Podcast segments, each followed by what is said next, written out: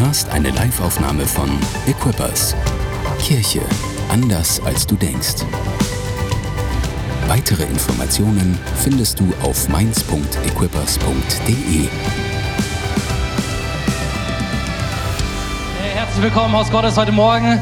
So, so gut, dass du da bist. Dreh mal zu deinem Nachbarn und sage ihm, ey, du hast eine gute Entscheidung getroffen, hierher zu kommen.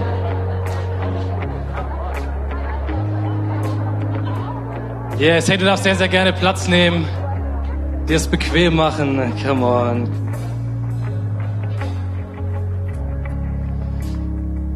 Yes, hey, vielen Dank, liebe Band. Hammer, es hat richtig Bock gemacht. Habt ihr nochmal einen Applaus für sie?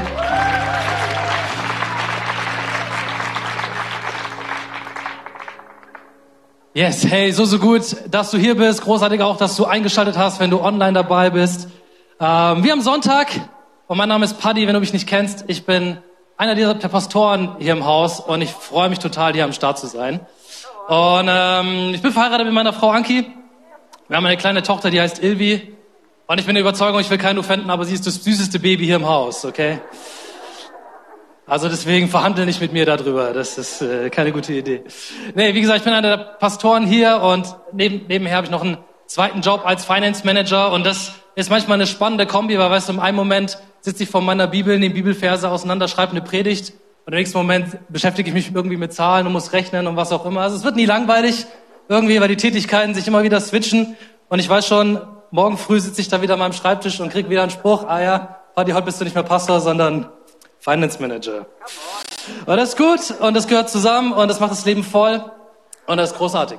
Und ich darf euch, bevor ich reinstarte in die Predigt, ganz liebe Grüße ausrichten von Pastor Tore. Er ist in der Ukraine heute mit einem Team von uns in Lviv.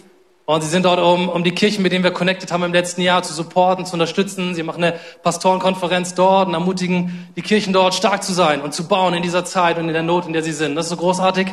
Und deswegen, hey, denk gerne an sie, bete für sie, bete, dass Gott Türen öffnet, Herzen berührt, Menschen zusammenbringt und Menschen dort ihn kennenlernen. Come on, ich bin gespannt zu hören, was sie berichten werden, wenn sie nächste Woche wieder, wieder zurück sind.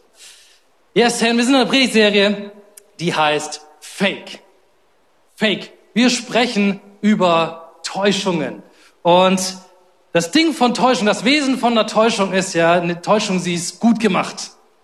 Wenn du getäuscht wirst, dann kriegst du es im Normalfall, wenn es eine gute Täuschung ist, nicht mit, sondern, sondern du fällst der Sache darauf rein. Und diese Realität, wenn du auf eine Täuschung reinfällst, die kann dich manchmal ganz schön hart treffen, habe ich gemerkt. Letztens hatte ich so eine Situation, war ich im Fitnessstudio und zwar irgendwie nach einem langen Arbeitstag, Kopfhörer drin, neues Canceling rein. Ich war einfach nur noch im Tunnel, habe nichts mehr gedacht, einfach nur stumpf mein Training da durchgezogen. Und Nachdem ich ganz klischeehaft dann irgendwie da vier Sätze Bankdrücken durch hatte, war natürlich der Job wieder die Gewichte irgendwie wegzuräumen. Ja? Also wenn du selber ins Fitnessstudio gehst, räum Gewichte weg, ist immer ein gutes Ding.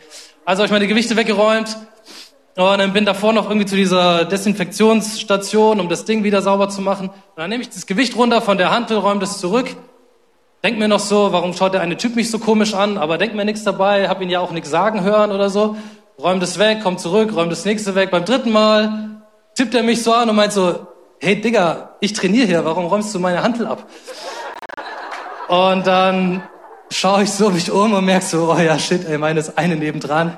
Sieht irgendwie so genau gleich aus. Und ja, das war so ein Moment so, da die Realität hat mich hart getroffen. So, ich habe gemerkt, oh, habe ich überhaupt nicht gemerkt. Und vielleicht, vielleicht kennst du das irgendwie getäuscht zu werden, das ist schon, das ist eine üble Sache. Ich meine, manche, manche Fälschungen, die sind, sag ich mal, sehr, sehr offensichtlich. Ich weiß nicht, ob du diese Fußballtrikots kennst. Die sind da nicht von Puma, sondern von Parma. Und das Logo da drauf ist nicht irgendwie eingestickt, sondern einfach nur drauf gedruckt. Und wenn du es fünfmal wäschst, dann geht's irgendwie ab und so. Also manche, manche Fälschungen sind sehr, sehr offensichtlich. Oder wenn du so Bilder hast, mit irgendwie zehn Instagram-Felder drüber liegen und du fragst dich so, hey, die Person kenne ich doch. Die hat eigentlich Sommersprossen. Warum hat die auf dem Bild keine Sommersprossen? Oder also manche Dinge sind sehr, sehr offensichtlich und manche anderen Täuschungen, merke ich, sind sehr, sehr, sehr, sehr gut gemacht. So, ich habe, ich studiere nebenher noch ein bisschen ähm, Business Administration.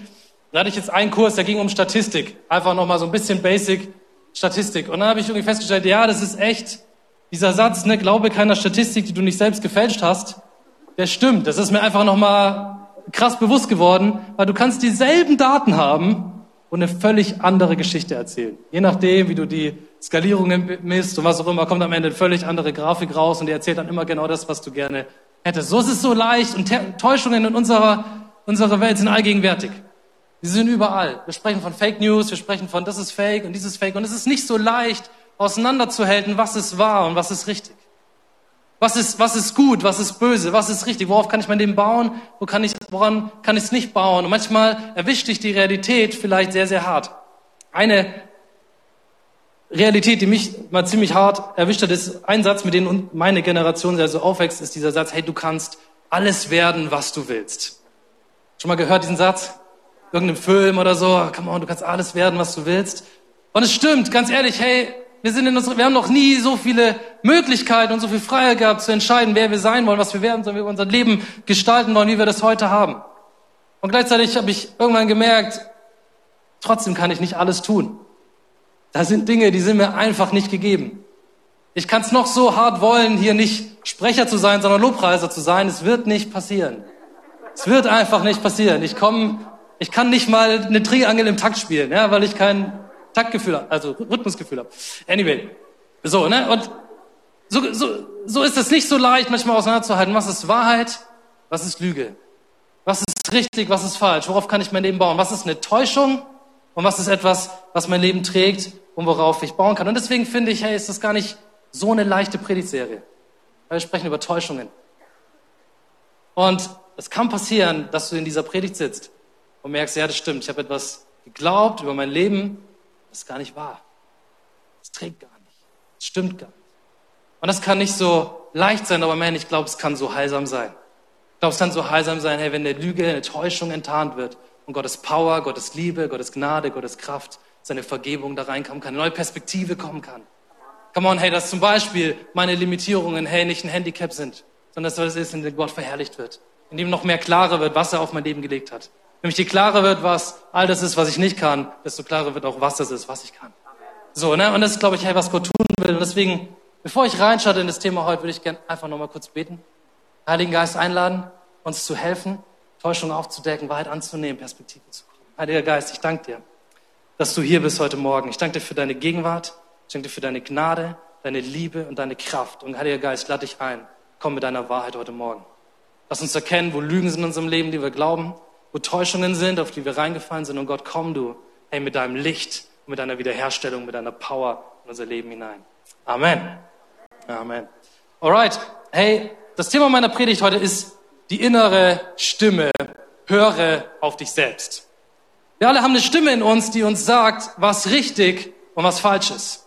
Was gut und was böse ist, was wir tun sollten, was wir nicht tun sollten. Und ich habe es gerade schon gesagt, das ist etwas, was in unserer Welt, sage ich mal, sehr, sehr populär ist, weil es eben so schwierig geworden ist, auseinanderzuhalten, was stimmt eigentlich und was nicht. Und deswegen, um das rauszufinden, gehen wir ganz oft mit diesem Tipp, den du bekommst, höre auf das, was sich richtig anfühlt. Höre auf das, was dir dein Herz sagt. Höre auf das, was, wo du das Gefühl hast, ja, das ist irgendwie das Richtige zu tun. So versuchen wir irgendwie unser Leben zu navigieren. Was ist richtig, was ist falsch, was fühlt sich richtig an? Weil oft ist irgendwie wissen wir nicht, hey, was kann ich vertrauen? Was ist irgendwie ein Fakt? Was ist kein Fakt? Was ist eine Vermutung? Was ist eine Meinung? I don't know, so, wonach, wonach entscheiden wir, wohin wir gehen? Wir entscheiden es nach unserer inneren Stimme.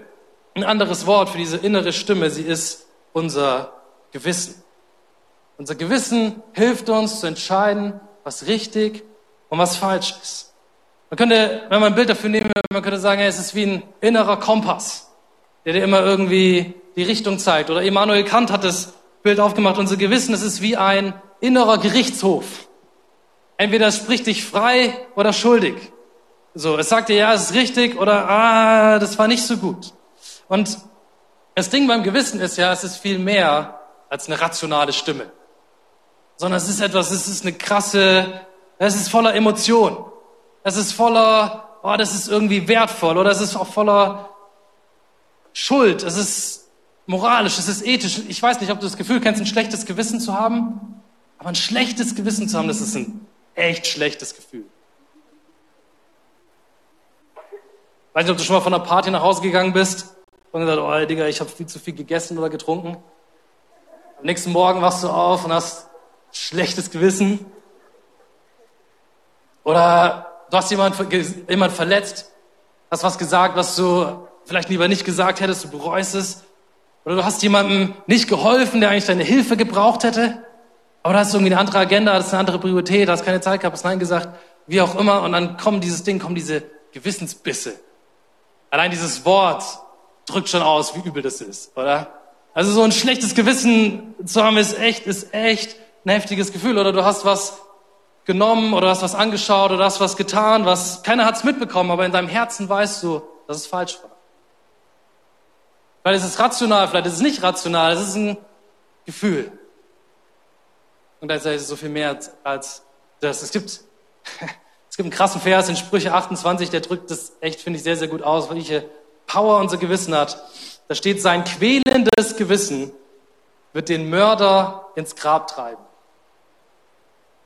Sein quälendes Gewissen wird den Mörder ins Grab treiben. Hilf ihm nicht. Was für ein krasser Satz. Aber es drückt, finde ich, so krass aus, welche Power diese Stimme hat, die in uns ist. Das ist nicht irgendetwas, was von außen passiert. Das ist nicht irgendetwas, was uns irgendjemand sagt. Das ist keine gesellschaftliche Norm oder Druck oder was auch immer. Es ist die Stimme in uns, die so eine krasse Power hat, uns zu verurteilen oder uns freizusprechen. Zu sagen, ja, das ist cool, easy, oder oh, ich glaube, es ist ein Problem. Es ist diese Stimme in uns. Und das ist wie, wir versuchen irgendwie das Leben zu navigieren. Und ich merke so, hey, unser Gewissen ist oft eine Entscheidung, die Entscheidung, das, was wir als Entscheidungsgrundlage nehmen. Und es kann uns auch echt dazu bringen, manchmal richtig krasse Dinge zu tun. Ich habe mich an eine Begebenheit erinnert, wo ich ein richtig schlechtes Gewissen hatte. Und das war im Religionsunterricht. Jetzt weiß ich nicht, wie deine Erinnerung ist an Religionsunterricht, aber sag mal so, für mich war das so eine ziemlich witzige Mischung, weil ich war der einzige Christ in der Klasse und gleichzeitig war ich der Schüler, der am wenigsten Bock hatte auf Religionsunterricht. Und ich sag mal so, ich habe bis meine Lehrerin auch wirklich spüren lassen, wie viel ich von ihr halte und von dem Unterricht, den sie da macht. Und äh, weiß nicht, ob du das dir vorstellen kannst, aber ich einmal 15 Jahre zurückgespult, war wirklich nicht so viel Spaß, sondern, sondern so, also ich war der wirklich, ich war der Typ in der letzten Reihe. Ich habe ganz offensichtlich mein Handy schon auf den Tisch gelegt, hab's dann auch nicht mehr da weggenommen. Sie war auch nicht stark genug, es mir wegzunehmen. Und so habe ich das Ding einfach da durchgezogen. Und, ähm, und irgendwann habe ich gemerkt, und ich hatte sie echt über einige Jahre, und irgendwann so habe ich Jesus besser kennengelernt und so weiter. Und irgendwann habe ich gemerkt, oh, da meldet sich etwas in mir, eine Stimme, die mir sagt, das ist nicht in Ordnung. Das ist nicht in Ordnung, all die Zeit, die du, die du über die du die Lehrerin, die du die Lehrerin verletzt, die du schlecht mit dir umgehst, die du schlechte Dinge über sie sagst und all diese Dinge so. Und ich habe gemerkt, oh, ey, komm aus der Nummer nicht mehr raus. Irgendwie dieses, diese Stimme in mir, die wird immer lauter. Eine Zeit lang kannst du es ignorieren, kannst es zur Seite schieben, kannst argumentieren, dass es ja auch zu Recht ist, dass sie ja wirklich eine schlechte Lehrerin, äh, all diese Dinge tun. Und dann habe ich gemerkt, ich komme da nicht mehr raus. Und was habe ich gemacht? Ich habe irgendwann habe ich einen Brief geschrieben, mich entschuldigt in diesem Brief und habe ihn in ihr Lehrerzimmer gelegt oder legen lassen. So und ähm, also ich habe ihn ihr nicht persönlich übergeben, sondern ins Fach legen lassen. Naja, anyway, meine Lehrerin hat mich nie darauf angesprochen, aber in der, in der, ersten, in der ersten Stunde, nachdem ich die da reingelegt hatte, wo sie reinkam, habe ich hier gemerkt, ja, ihr Blick war anders. Ihr Blick war anders. So, aber ich merke, ey, es war so maximal unangenehm. Aber ich habe aber ich hab wirklich gemerkt, irgendwann war diese Stimme in mir unangenehmer, als sich zu entschuldigen. Das ist die Power, was Gewissen hat. Das ist die Power, die diese Stimme in uns hat. Es ist so ein starkes Gefühl, weil wir wollen mit uns selber im Rein sein. Wir wollen uns gut fühlen über uns selber. Wir wollen uns gut fühlen über das, was wir machen. Wir wollen uns gut fühlen über das Leben, das wir leben. Wir, niemand von uns will rumlaufen die ganze Zeit mit einem schlechten Gewissen. Mit einem schlechten Gefühl. Mit einer Verurteilung über sich selber. Mit einer Schwere, die einen runterdrücken, kaputt machen. Nein, nein, nein, sondern wir wollen uns frei fühlen. Gut fühlen. Und mit uns selber im Reinen sein. Und so versuchen wir irgendwie das Leben zu navigieren und zu sagen, okay, hey, wie kann ich dieser inneren Stimme folgen und tun, was richtig ist, tun, was gut ist, tun, was irgendwie funktioniert. Und der Punkt ist, ich glaube, unser Gewissen kann uns täuschen. Unser Gewissen kann uns täuschen und zwar in beide Richtungen. Es kann uns sagen, dass alles gut ist, auch wenn es das nicht ist, und es verurteilt uns, obwohl alles gut ist. Und es gibt eine Geschichte in der Bibel, in die ich mit euch reinschauen würde, die das ziemlich gut beschreibt. Es ist ein Gleichnis, das Jesus erzählt, steht in Lukas 18. Und wir starten ab Vers 9. Dann erzählte Jesus ein paar Leuten, die sehr selbstgerecht waren und alle anderen mit Geringschätzung behandelnden folgendes Gleichnis. Zwei Männer gingen in den Tempel, um zu beten. Der eine war ein Pharisäer, der andere ein Steuereintreiber. Der stolze Pharisäer stand da und betete, ich danke dir Gott, dass ich kein Sünder bin wie die anderen Menschen, wie die Räuber und die Ungerechten, die Ehebrecher und besonders wie dieser Steuereintreiber da. Denn ich betrüge niemanden, ich begehe keinen Ehebruch, ich faste zweimal in der Woche und ich gebe dir regelmäßig den zehnten Teil von meinem Einkommen. Der Steuereintreiber dagegen blieb in einigen Abstand stehen und wagte nicht einmal den Blick zu heben, während er betete. O Gott, sei mir gnädig, denn ich bin ein Sünder. Und ich sage euch, dieser Sünder und nicht der Pharisäer kehrte heim als ein vor Gott gerechtfertigter. Ich meine, Jesus ist schon echt auch abgezockt, ne? Er steht da mit den selbstgerechten Leuten, die davon überzeugt waren, wir sind gute Menschen. Er erzählt ihnen diese Geschichte und sagt ihnen ins Gesicht, nein, seid ihr nicht. Das ist, was Jesus tut. Aber es zeigt, es, es zeigt so gut, ich meine, da ist, diese, da ist dieser Pharisäer und hat eine lange Liste von all den guten Dingen, die er tut. Man muss schon sagen, diese Liste, die ist ziemlich impressive. All die Dinge, die er aufzählt, er war echt am Start. Er hat die Dinge im Griff. Und gleichzeitig der Steuereintreiber, wir kennen die oft, tauchen immer wieder auf in der Bibel. Sie waren so der Inbegriff von, de, von Schlechtigkeit. So, sie waren die Leute, die die Armen ausgeräubt haben. Sie waren diejenigen, die sich bereichert haben auf Kosten anderer. Sie waren das Sinnbild für Egoismus und für ein schlechtes Leben. Und am Ende sagt Jesus, hey, der mit dem guten Gewissen, der Pharisäer, er ist nicht derjenige, der vor Gott gerecht gesprochen wird. Es ist derjenige, der Sünder, der Steuereintreiber, der kam zu Gott. Vergebung gebeten. Das ist, wie unser Gewissen uns täuschen kann. Und deswegen ist die Frage, die ich heute Morgen stellen will, wie funktioniert das mit dem Gewissen? Wie funktioniert das mit dem Gewissen? Wie Woher kommt diese innere Stimme? Woher kommt dieses Gefühl? Und kann ich darauf bauen oder kann ich darauf nicht bauen? Soll ich hier vertrauen oder muss ich mir eigentlich selber misstrauen? Ist was, worauf ich mich verlassen kann. Und nicht stimmt dieser Satz, hör auf dich selbst. Oder stimmt er nicht? Und die, die, die Grundlinie, die ich legen möchte, was das Gewissen ist, die finden wir in Römer 2, Vers 14. Paulus schreibt hier, wenn sogar Menschen, die Gottes geschriebenes Gesetz nicht haben, unbewusst zu handeln, wie das Gesetz es ihnen vorschreibt, so beweist das, dass sie in ihrem Herzen Recht von Unrecht unterscheiden können. Durch ihr Verhalten zeigen sie, dass Gottes Gesetz in ihr Herz geschrieben ist, in ihr eigenes Gewissen und ihre Gedanken klagen sie entweder an oder bestätigen, dass sie das Richtige tun. So was Paulus hier sagt, ist, hey, dass das Gewissen etwas Göttliches ist. Dass es nicht einfach nur eine, wir selbst sind, eine innere Stimme ist, sondern Gott nimmt dieses Bild und sagt, hey, Gott hat sein Gesetz in das Herz der Menschen geschrieben. Selbst wenn Menschen Gott nicht kennen, selbst wenn sie nicht mit ihm groß geworden sind, selbst wenn sie ihn noch nie kennengelernt haben, haben sie ein Grundverständnis davon, was ist gut, was ist böse, ist etwas, was Gott in ihr Herz geschrieben hat. Und jeder Mensch hat die Möglichkeit zu sagen, ey, ich handle gegen dieses Gewissen oder ich höre auf dieses Gewissen.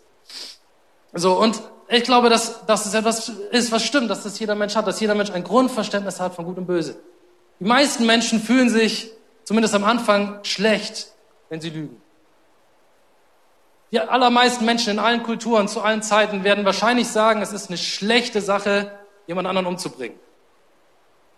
Da ist ein Grundverständnis da von Gut und Böse. Und die Bibel, sie ist in vielen Dingen sehr, sehr klar. Sie gibt uns diese, zum Beispiel die zehn Gebote und macht sehr, sehr klar, was ist gut und was ist richtig. Und gleichzeitig gibt es viele Dinge auch, die die Bibel völlig offen lässt wo sie keine klare Vorgabe gibt, wo sie uns frei gibt zu wählen und zu entscheiden. Und was Paulus dann immer wieder schreibt, ist, er überlässt es einer Frage des Gewissens. Er sagt, hey, wenn du es tun kannst, guten Gewissens, kein Problem. Aber wenn dein Gewissen dir sagt, hey, das ist schlechtes so zu handeln, das ist schlechtes, das ist gegen Gott ist, und du tust es trotzdem, dann ist es ein Problem. So, Paulus spricht viel über Reinheitsvorschriften und Essensvorschriften der Juden, dass sie nicht mehr gelten und so weiter. Und das ist, sag ich mal so, für uns was, wo wir uns nicht so gut mit identifizieren können, aber wir haben diese Themen immer noch. Zum Beispiel, wenn du in, keine Ahnung, in vielen, unter vielen Christen in anderen Kulturen ist zum Beispiel Alkohol zu trinken ein Riesenproblem. Wenn du mal nach Amerika gehst oder wenn du nach Russland gehst oder wo auch immer, es sind vielen, vielen, vielen, vielen Kulturen so, dass du sagst, hey, Christ sein und Alkohol trinken geht nicht. Wir in Deutschland sind da eher anders drauf und vor allem in Rheinhessen argumentieren wir eher so. Jesus hat Wasser zu Wein gemacht Und zwar nicht erst dann, als die Party losging, sondern als die alle schon gut dabei waren. Und so kannst du sagen, ja, es ist eine Frage des Gewissens. Weil die Bibel sagt nicht ganz genau so oder so, sie sagt, es ist eine Frage des Gewissens. Und so, und was du schon merkst dann bei diesen Themen ist, okay, das mit diesem Gewissen, das ist irgendwie schon komplex. Das ist komplex. Ja, da ist etwas, was Gott hineingelegt hat. Eine göttliche innere Stimme, die sagt ja und nein und gleichzeitig wird es überlagert von Kultur, von Prägung, von der Geschichte, die du hast, von den Werten, die du hast, von Dingen, die du machst. Und, das, und du merkst schon, ja, dein Gewissen ist nicht mein Gewissen. Das, was für dich vielleicht ein Problem ist, ist für mich gar keins und anders. So, es ist, es ist komplex. Es ist es wird überlagert von all diesen Dingen. Du merkst zum Beispiel auch in, in, in der westlichen Kultur, wir haben sehr starkes Schuldverständnis. So, wir haben ein sehr starkes Verständnis davon, okay, Dinge sind falsch, einfach weil sie falsch sind. So, es ist falsch zu stehlen, es ist falsch, nicht die Wahrheit zu sagen, es ist falsch, was auch immer. So, in anderen Kulturen, es ist anders. In vielen östlichen Kulturen hast du eher das Verständnis, ja, das Ding ist erst dann ein Problem, wenn es jemand mitkriegt. Also es ist kein Ding, fremd, zum Beispiel fremd zu gehen, aber in dem Moment, wo es jemand mitkriegt, verletzt es die Ehre nicht nur von der Person, mit die du betrogen hast, sondern von der ganzen Familie und all diesen Sachen. Und auf einmal wird es ein Problem. Aber es wird erst ein Problem, wenn es andere mitkriegen. Und so merkst du, Dinge unterscheiden sich. Das mit dem Gewissen ist komplex. Du hast manche Menschen, die haben ein sehr sensibles Gewissen und du hast andere Menschen, die haben ein sehr stumpfes Gewissen. Merke ich, merke ich zum Beispiel bei Anki und mir regelmäßig. Eine, eine Geschichte, die mir dazu eingefallen ist, wir sind umgezogen und wenn du umziehst, hast du ja immer eine Menge Karton und Papiermüll und diesen ganzen Kram. Von allem möglichen Zeug, was du auspackst. Und meine, mein Lösungsvorschlag war, ja, ich habe hier Papiermüll. Wir haben da eine Papiertonne. Die klatsche ich einfach komplett voll. Problem gelöst. Für Anki war das so, hey, wir können das nicht machen, unsere Nachbarn können eine ganze Woche lang keinen Müll mehr wegwerfen, was denken die von uns? Wollen ja nicht gleich hier so anfangen, also wenn wir einziehen, als erstes Mal den Leuten, so, und, so, und ich merke so, ja, keine Ahnung, ich bin eher der Pragmatiker, ich löse das Ding einfach, ist mir auch egal, was mein Nachbar dazu denkt, weil mein Problem ist ja gelöst. Für Anki ist es nicht so. Weiß nicht, wo du dich eher mit identifizieren kannst, ob du sagst, ja, ich bin sensibel oder ich bin da eher von der pragmatischen Lösung. Anyway, aber so, es ist komplex. Und dann kommt noch dazu, um es noch komplexer zu machen, du kannst dein Gewissen auch ein, bisschen, ein Stück weit programmieren. Du kannst es trainieren. Du kannst es verändern. Du kannst es, du kannst eine, wenn du eine Entscheidung treffen, zum Beispiel über bestimmte Dinge, die dein Wissen gesagt, oh, das ist schlecht, es trotzdem zu tun. Mit der Zeit wird es wahrscheinlich kein Problem mehr sein. So, du kannst es in beide Richtungen machen. Du kannst es von stumpf zu sensibel trainieren. Zum Beispiel eine, bei einer Sache, bei der mir das mal so ging. Ich weiß nicht, als ich, als ich groß geworden bin, war eine Sache, die ich super gern gegessen habe, Fleischsalat. Ich weiß nicht, ob du das kennst. Fleischsalat. So in Süddeutschland ist das, glaube ich, ein Ding. Ich weiß nicht, ob es hier auch ein Ding ist. Keine Ahnung. Ja, gut. Und ähm, wie gesagt, fand das super lecker, habe mir das selber nie gekauft, aber immer wenn ich zu meinen Eltern oder zu Ankis Eltern irgendwie gefahren bin, gab es da Fleischsalat, habe ich total enjoyed, das zu essen. Irgendwann habe ich den Fehler gemacht, und hat mich gefragt, sag mal, was ist denn da eigentlich so drin, so nährwertmäßig? Ja, ja, du merkst schon, du merkst schon. Ich, ich erspare euch die Details, ich sage euch nur das Ergebnis, ja, ich sage euch nur das Ergebnis. Ich habe entschieden an diesem Tag, okay, Fleischsalat, das ist vielleicht cool, aber ich werde es nie wieder essen. Es ist einfach, diese Season ist vorbei. Und ehrlicherweise, also Fleischwurst klein zu schneiden, das mit Mayo zu mischen und es dann Salat zu nennen, ist auch wirklich ich weiß nicht, wer auf die Idee kam. Aber wenn, aber du merkst schon, weißt du, was für, für mich jetzt vielleicht ein Problem ist, ist für dich gar keins. Deswegen enjoy heute Abend oder so dein Fleischsalat. Ähm, geht auch andersrum. Früher, ich meine, ich bin als, als in einer christlichen Familie groß geworden. Und ähm, für mich war das früher ein Riesending, oh, wenn ich es einen Tag mal nicht geschafft habe zu beten, war ich ein schlechter Christ. Und du weißt, das Leben passiert und es gibt Tage, da schlägst du deine Bibel nicht auf. Ist so, weil du hast keinen Bock oder du bist beschäftigt oder was auch immer. Gibt Gründe.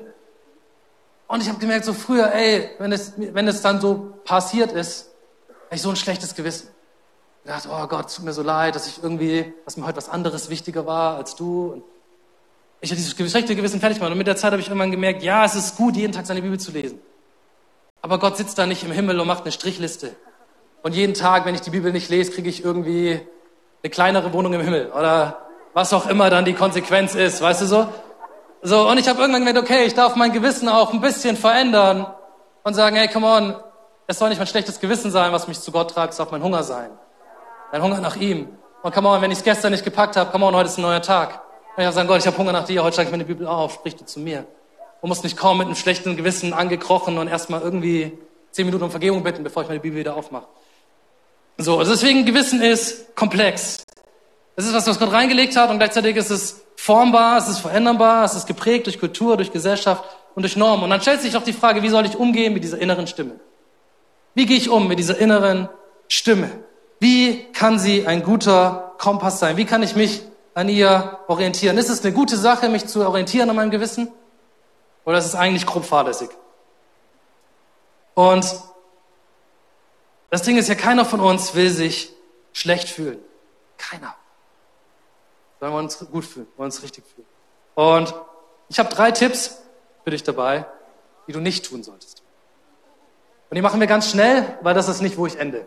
Aber ich habe drei Tipps für dich, wie du nicht mit deinem Gewissen umgehen solltest. Okay? Ready dafür? Erster Punkt. Mach dein Gewissen nicht zu deiner Identität. Beziehungsweise der schlechte Tipp ist, mach dein Gewissen zu deiner Identität. Und ich glaube, das passiert so schnell. Du hast ein schlechtes Gewissen, zum Beispiel, weil du zu spät gekommen bist. Und so schnell wird daraus nicht, ich bin zu spät gekommen, sondern ah, ich bin eine unpünktliche Person. Ich bin eine unzuverlässige Person. Ich knüpfe es an meine Identität. Oder ah, ich habe mal wieder zu viel gegessen, ah, ich bin undiszipliniert. Ich bin eine undisziplinierte Person. Wir sind so schnell dabei, diese Stimme, diese innere Stimme zu einer Wahrheit über uns selber zu machen und zu sagen, ja, ich bin unzuverlässig, ich bin untreu, ich bin Lügner, ich bin egoistisch, ich bin hart, ich bin unfreundlich, ich bin lieblos, ich bin whatever. Passiert so schnell, dass das zu unserer Identität wird. Dass es unser Bild formt von uns selbst. Und deswegen, don't do it. Don't do it. Ich glaube, es ist ein schlechter Tipp, das Gewissen zu seiner Identität zu verknüpfen. Zweiter Tipp, und den habe ich gerade schon angeteasert, ist, ist, programmiere dein Gewissen einfach um. Wie gesagt, wenn du oft genug über dein Gewissen hinweggehst, dann wird sich irgendwann nicht mehr melden. Eine Sache zum Beispiel, die mich mittlerweile wirklich, da denke ich nicht mal mehr dran. Vielleicht, ja, ich weiß nicht, ob das der richtige Ort ist, das zu sagen, egal. Ähm, Parktickets zu ziehen. Weil ganz ehrlich, jedes Mal, wenn ich das mache, stehe ich vor diesem Automaten und denke mir, ich habe kein Kleingeld. Und das Kartenlesegerät funktioniert auch nicht. Und dann denke ich mir so, ja komm, lass es einfach, weil die zehnmal, wo ich die 2,50 zahlen würde, oder das eine Mal, wo ich einen Strafzettel kriege und 25 Euro zahle, who cares? So, ne? Aber am Anfang war das ein Problem für mich. Ich will jetzt auch gar nicht sagen, dass das eine gute Idee ist. Oder dass du es nachmachen solltest. Es ist einfach nur, ich merke so, das ist etwas, wo ich mittlerweile merke, ich denke da gar nicht mehr dran. Also ich übersehe die Zahlsäule einfach, die da ist, die gibt's für mich quasi nicht. Einfach weil ich mein Gewissen da so umprogrammiert habe. Und das ist jetzt, ich meine, das ist ein easy Beispiel. Das ist ein easy Beispiel. Aber es geht mit krassen Dingen genauso. Du kannst dich davon überzeugen, dass dein Handeln in Ordnung ist, auch wenn es das vielleicht nicht ist. Ob es Lügen sind, ob es Diebstahl ist, ob es Untreu ist, Untreu ist, ob es Unzuverlässigkeit ist oder was auch immer. Dieser Ansatz, nicht das Verhalten zu ändern, sondern dein Gewissen zu ändern. Und das Ding ist, es geht erstaunlich gut. Es geht erstaunlich gut. Und du kommst mit dieser Lösung ein Stück weit zumindest ganz gut heraus. Wir können unser Gewissen verändern. Und ich werde heute Abend mehr im Abendgottesdienst mehr noch darüber sprechen, wie man es ähm, wieder zurück zurückprogrammieren kann. ähm, aber für jetzt will ich das einfach mal lassen als einen schlechten Tipp. Okay, du kannst dein Gewissen umprogrammieren, so dass es halt nicht mehr wehtut. Und der dritte, der dritte, die dritte Lösung, die du finden kannst, ist rechtfertige dich. Rechtfertige dich. Wir können das bei dem Pharisäer in dieser Geschichte von Jesus ganz, ganz gut beobachten. Er kommt vor Gott und er hat eine lange Liste von guten Dingen, die er tut. Wenn du diese Liste dir anhörst, dann ist es schon impressive. Er sagt, ich faste zweimal die Woche, ich gebe meinen Zehnten, ich halte das Gesetz, ich halte alles genauso ein, wie es vorgeschrieben ist, ich mache keine Fehler und weißt, und ey, das war seine Überzeugung. Das war, wo er gesagt hat, und ehrlicherweise, wahrscheinlich war er besser als die meisten hier von uns. Und was noch dazu, was er dann noch dazu kam, ist, er sagt, ey, und er schaut, zeigt von sich weg, zeigt auf andere und sagt, ey, ich bin nicht so schlecht wie der Steuereintreiber da drüben oder wie die Ehebrecher hier oder wie die Leute da. Ich bin gut. Ich bin ein guter Mensch. Und ich glaube, hey, ehrlicherweise, wir machen das relativ viel. Wir versuchen uns davon zu überzeugen, dass wir gute Menschen sind. Wenn du Christen bist, vielleicht dadurch, dass du sagst, hey, komm mal nicht jeden Sonntag in den Gottesdienst, oder dass du gibst, oder dass du ehrenamtlich etwas unterstützt und baust. Wir bauen das mit den unterschiedlichsten Argumenten. Vielleicht ist etwas, wo du sagst, ja, keine Ahnung, ich ernähre mich vegan, weil, hey, ich will das nicht unterstützen, dass Tiere leiden. Oder sagst, hey, komm on, ich zahle eine CO2-Ausgleichsprämie beim Fliegen. Ich fliege zwar, aber ich zahle die Prämie zumindest, um mich besser zu fühlen. Oder ich kaufe mir ein E-Auto oder was auch immer. Das sind alles auch keine schlechten Dinge. Stimme mich nicht falsch da drin. Das kannst du alles machen, das ist alles gut. Aber wir benutzen diese Dinge so schnell, um uns selber zu rechtfertigen. Um uns selber das Gefühl zu geben, dass wir ja doch gute Menschen sind. Ja, wir wissen es nicht gut vielleicht, keine Ahnung, in Urlaub zu fliegen, aber ich zahle meine Ausgleichsprämie, dann ist es schon in Ordnung. Und wie gesagt, nicht, dass es ein Problem ist, diese Ausgleichsprämie zu zahlen, nur wie schnell wird das etwas in unserem Herzen, mit dem wir versuchen, uns zu rechtfertigen und uns selber davon zu überzeugen, dass wir doch eigentlich gute Menschen sind. Wir versuchen, unsere Gewissensbisse in den Griff zu kriegen. Und deswegen argumentieren wir und versuchen uns selbst zu zeigen, dass wir eigentlich gute Menschen sind. Wir versuchen uns abzugrenzen von Leuten, die noch schlechter sind als wir. Und ich weiß nicht, was dein Feindbild ist, aber das kann alles Mögliche sein. Es kann die Person sein, die Fleisch isst, oder das kann der gewissenlose Manager sein, der irgendwie andere Leute ausnimmt, oder das kann der undisziplinierte Kollege sein, der immer zu spät kommt. Kann alles Mögliche sein. Aber wir machen das, glaube ich, die ganze Zeit. Wir benutzen diese Dinge, um uns selber das Gefühl zu geben, dass wir eigentlich gute Menschen sind. Wie genau der Pharisäer. Und das Ding ist auch hier, es funktioniert ziemlich gut. Der Pharisäer, er war tiefenentspannt. Er war tiefenentspannt. Er kam den Tempel und hat gebetet, Jesus, danke, dass ich gut bin. Danke, dass ich nicht so schlecht bin wie all diese anderen Leute, sondern Jesus, ich danke dir, dass ich meinen Zehnten gebe.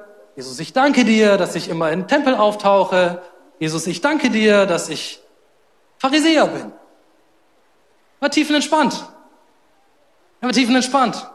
Und ich glaube, vielleicht ist es unsere Situation auch heute Morgen. Vielleicht sitzt du hier und du sagst, ja, ich bin ein guter Mensch. Die Frage ist, kann es sein, dass das eine Täuschung ist? Kann es sein, dass wir im Kern unseres Herzens nicht gut sind? Kann es sein? Kann es sein, dass wir im Kern egoistisch selbstzentriert sind, dass wir eben nicht den anderen und die Welt um uns herum im Blick haben, sondern dann am Ende vielleicht doch das tun, was für uns am besten ist, was sich für uns am meisten lohnt? Was ist erstmal egal, was das mit anderen macht. Und Paulus gibt uns an einer Stelle einen ziemlich tiefen Einblick in sein Inneres. Und er beschreibt folgendes Dilemma in Römer 7. Er sagt, ich begreife mich selbst nicht. Denn ich möchte von ganzem Herzen tun, was gut ist, und ich tue es doch nicht. Stattdessen tue ich, was ich eigentlich hasse. Ich weiß, dass mein Handeln falsch ist, und ich gebe damit zu, dass das Gesetz gut ist. Aber ich kann mir selbst nicht helfen, weil die Sünde in mir mich zum Bösen verleitet. Ich weiß, dass ich durch und durch verdorben bin, soweit es meine menschliche Natur betrifft. Denn immer wieder nehme ich mir das Gute vor, aber es gelingt mir nicht, es zu verwirklichen. Wenn ich Gutes tun will, dann tue ich es nicht. Und wenn ich versuche, das Böse zu vermeiden, tue ich es doch. Wenn ich es tue, wenn ich tue, was ich nicht will, dann tue nicht ich es, sondern die Sünde in mir. Es ist anscheinend wie ein inneres Gesetz in meinem Leben, dass ich, wenn ich das Gute tun will, unweigerlich das Böse tue. Was für ein krasser Einblick in Paulus Herz. Und weißt du, Paulus, er schreibt es als Christ. Der Römerbrief ist einer der letzten Briefe, die er geschrieben hat. Der war schon Jahrzehnte dabei.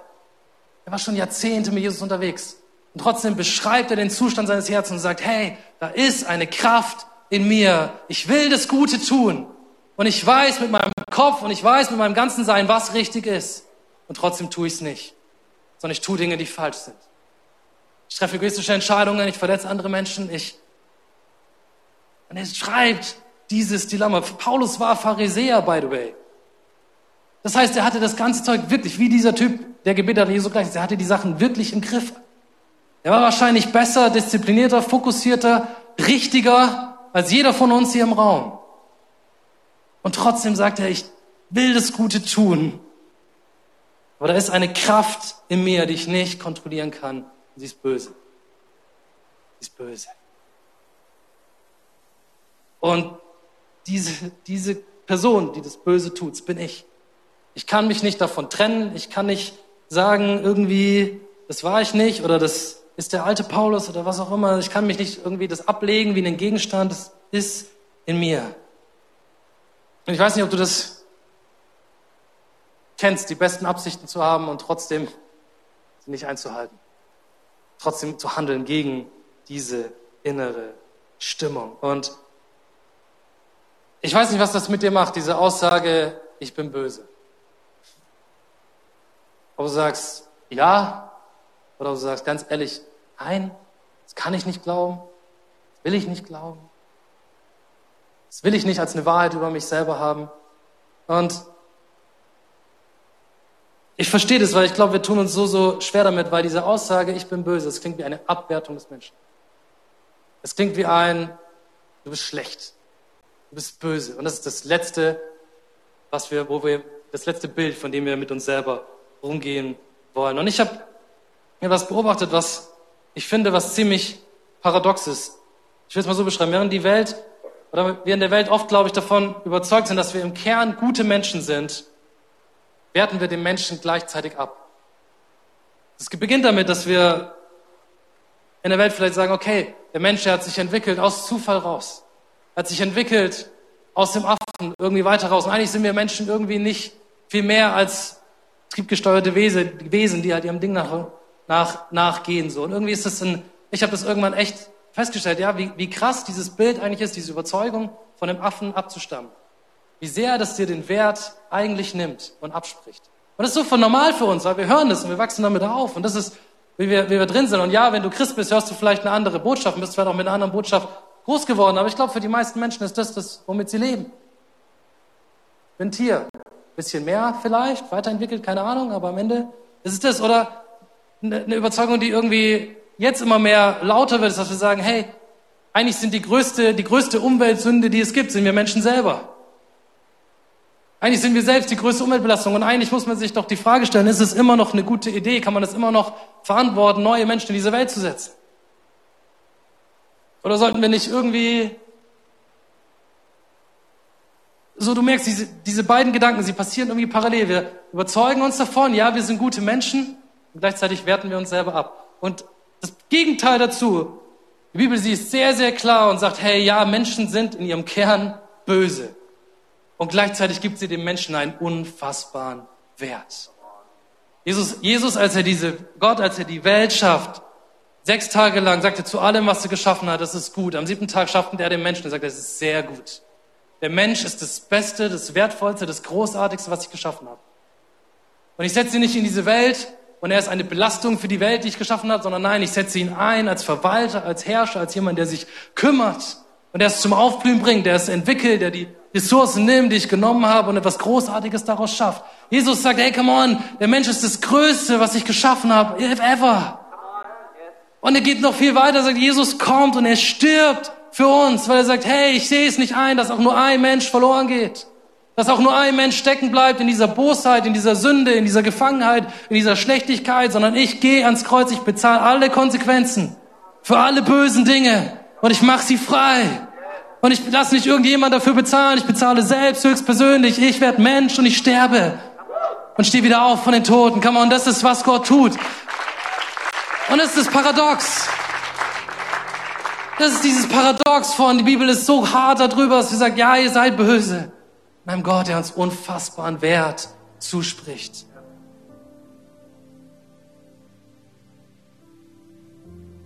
Lass mich so klar sagen, wie ich nur kann. Die Überzeugung, dass du ein guter Mensch bist, ist eine Täuschung, die dich gefangen hält. Gefangen in diesem Versuch, alles richtig zu machen. Gefangen in dem Versuch, verantwortlich zu leben. Veran gefangen in diesem Versuch, richtige Entscheidungen zu treffen, gefangen in Argumenten und in Vergleichen, warum du gut bist, warum du Liebe verdienst, warum du Vergebung verdienst, warum du Gerechtigkeit verdienst. Weil die Sache ist, du verdienst es nicht. Aber Gott schenkt es dir. Weil du für ihn unfassbar wertvoll bist. Ich glaube, diese, diese Lüge, ich bin ein guter Mensch, sie ist eine Täuschung des Teufels, mir der dich davon abhalten will, die Freiheit zu empfangen, die Gott für dich hat. Ich glaube, was wir brauchen, ist das Herz dieses Steuereintreibers. Da ist dieser Mann, und wie gesagt, der ist das Sinnbild für alle Boshaftigkeit, die ein Mensch nur haben kann. Und er kommt an den Tempel und da steht, er bleibt in einigen Abstand stehen. Wagt es nicht, seinen Blick zu heben, schaut zu Boden, betet Gott, sei mir gnädig, Sünder. Das ist nur ein Satz, der da steht. Aber ich finde, dieser Satz, er lässt dich so sehr spüren, wie schwer dieses Gewissen lastet auf diesem Mann. So vertraut, glaube ich, ist uns dieses Gefühl. Ein Satz reicht, um es zu beschreiben. Wir sagen, ja, kenne ich. Ja, kenne ich dieses Gefühl, nicht genug zu sein. Ja, kenne ich dieses Gefühl, etwas falsch gemacht zu haben. Ja, kenne ich dieses Gefühl, meinem eigenen Standard nicht genug zu haben. Ja, kenne ich. Und das ist so eine unfassbare Schwere, die auf diesem Mann liegt. Ich wage den Blick zu heben.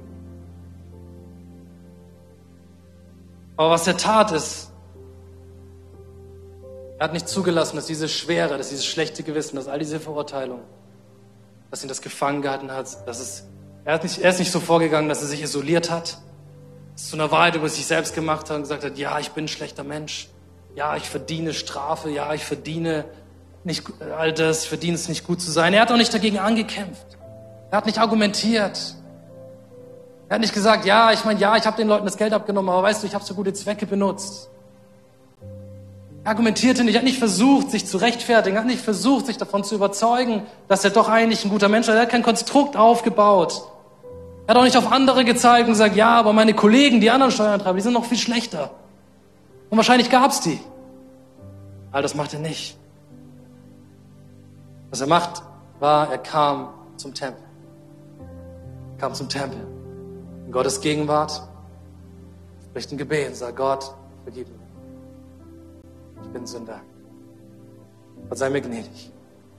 Und es ist so ein einfaches Gebet, das er spricht. Und doch sagt Jesus zu ihm, hey, es ist dieser Mann, nicht der Pharisäer, der nach Hause geht, frei, vergeben, gerecht, heil, gesund. Hebräer 9, Vers 14 steht, wie viel mehr kann das Blut des Christus bewirken? Denn durch die Kraft von Gottes ewigen Geist brachte Christus sich selbst als vollkommenes Opfer für unsere Sünden da. Er befreit unser Gewissen, indem er uns freispricht von unseren Taten, für die wir den Tod verdienen. Hey, ich will dich so ermutigen heute Morgen, breche aus aus dem Versuch, ein guter Mensch zu sein. Lass diese Täuschung hinter dir. Hör auf, es zu argumentieren. Hör auf, dich zu rechtfertigen. Hör auf, alles Mögliche zu tun, alle Anstrengungen zu unternehmen, um diese Stimme, um diese Schwere, um dieses Nagen in dir, um diese Gewissensbisse zur Ruhe zu stellen. Du kannst es nicht. Du kannst es nicht. Sondern was wir tun dürfen, ist, ja, wir dürfen zu Jesus kommen. Wir dürfen kommen, wie wir sind und sagen, ja Gott, ich bin nicht gut und ich versuche es auch nicht zu sein, sondern Gott, komm, vergib mir. Gott, komm, stell mich wieder her. Und ich glaube, was Gott tun will, ist, diese Leichtigkeit, diese Vergebung und diese Kraft wiederherzustellen und reinzubringen. Und ich glaube, dass das Menschen heute Morgen hier sind, ich spüre das im Raum, dass da eine Schwere ist, die dich belastet. Vielleicht schon jahrelang. Dinge, die du getan hast, Dinge, die schiefgegangen sind, Verurteilungen, die du sagst über dich selber. Diese Stimme, die dir sagt, dass du falsch bist. Und come on, ich will dir heute sagen, heute Morgen, das muss nicht länger so sein. Du kannst frei werden. Versuch es nicht zu bekämpfen. Versuch nicht, dir eine andere Argumentation aufzubauen. Versuch nicht es zu verstecken und zurückzuhalten. Ja, es ist was, was Mut braucht, zu Gott zu kommen. Dieser Steuerantreiber, man, er hat Mut gebraucht, zum Tempel zu kommen. Es war schwer, er ist stehen geblieben an einer Entfernung, weil er wusste nicht, was passieren würde. Aber hey, was wir sehen ist, ey, Gott weist ihn nicht ab. Gott hält ihm nicht die Liste vor mit all den Dingen, die falsch sind. Gott zeigt nicht mit dem Finger auf ihn und sagt ihm, da, schau, das ist der schlechteste von allen und der kommt hier an. Was Jesus macht, sagt, bist gerecht, du bist frei, du bist vergeben. Hey, das schlechte, unser schlechtes Gewissen, die Stimme in uns selbst, das ist ein Tool, was Gott uns gegeben hat, um uns zurückzubringen zu ihm. Immer und immer und immer und immer wieder zurückzubringen zu ihm. Deswegen ignoriere sie nicht. Mach sie, dreh sie nicht leise. Überstimm sie nicht. Überzeug dich nicht von etwas anderem. Erlaube, dass diese Stimme dich zurückbringt zu Gott. Und das ist, was ich gern tun würde heute Morgen. Ich würde gern beten für dich. Ich würde dir gern helfen, zu Gott zu kommen. Und die Dinge, die Schwere, die da ist auf deinem Leben, sie zu ihm zu bringen. Eine neue Leichtigkeit, eine neue Freiheit, eine neue Kraft zu empfangen. Wollen wir uns einen Moment nehmen, in dem wir die Augen schließen? In dem wir zu Gott kommen, in dem wir beten. Jesus, ich danke dir, dass du jetzt im Raum bist. Und ich danke dir, dass du unsere Geschichte kennst, jede einzelne Geschichte kennst. Ich danke, dass du jeden Moment kennst, jeden Tag kennst und ich danke, dass du all die Dinge kennst, die schiefgelaufen sind. Und ich danke dir, Gott, dass dich nichts davon schockiert. Und Gott, da wo eine Schwere ist, da wo eine Last ist, die wir mit uns tragen, Gott, wir wollen sie zu dir bringen und sagen, Gott, vergib uns. Gott, stell uns wieder her. Gott, wir wollen es nicht aus eigener Kraft versuchen. Gott, wir wollen zu dir kommen. Wir wollen dich einladen, zu vergeben, zu befreien, wiederherzustellen. Und Gott, ich danke dir, hey, dass du kein Gott bist, der lange zögert, sondern du vergibst. In dem Moment, wo wir kommen. Jetzt. Und das will ich dir zuspringen, jetzt in diesem Moment, hey, wenn du betest gerade zu Gott, Dinge vor ihm bringst, dir ist vergeben. Dir ist vergeben. In dem Moment, wo du betest, dir ist vergeben. Musst nicht nach Hause gehen mit Schwere, musst nicht nach Hause gehen mit Last, mit Schuld, darfst nach Hause gehen frei. Wir wissen, dass der Gott ist und dass sein Urteil über dich ist gerecht, gut, heilig, gesund, frei. Jesus, wir preisen dich für diese Power, die du hast. Amen. Danke fürs Zuhören. Weitere Informationen findest du auf mainz.equippers.de.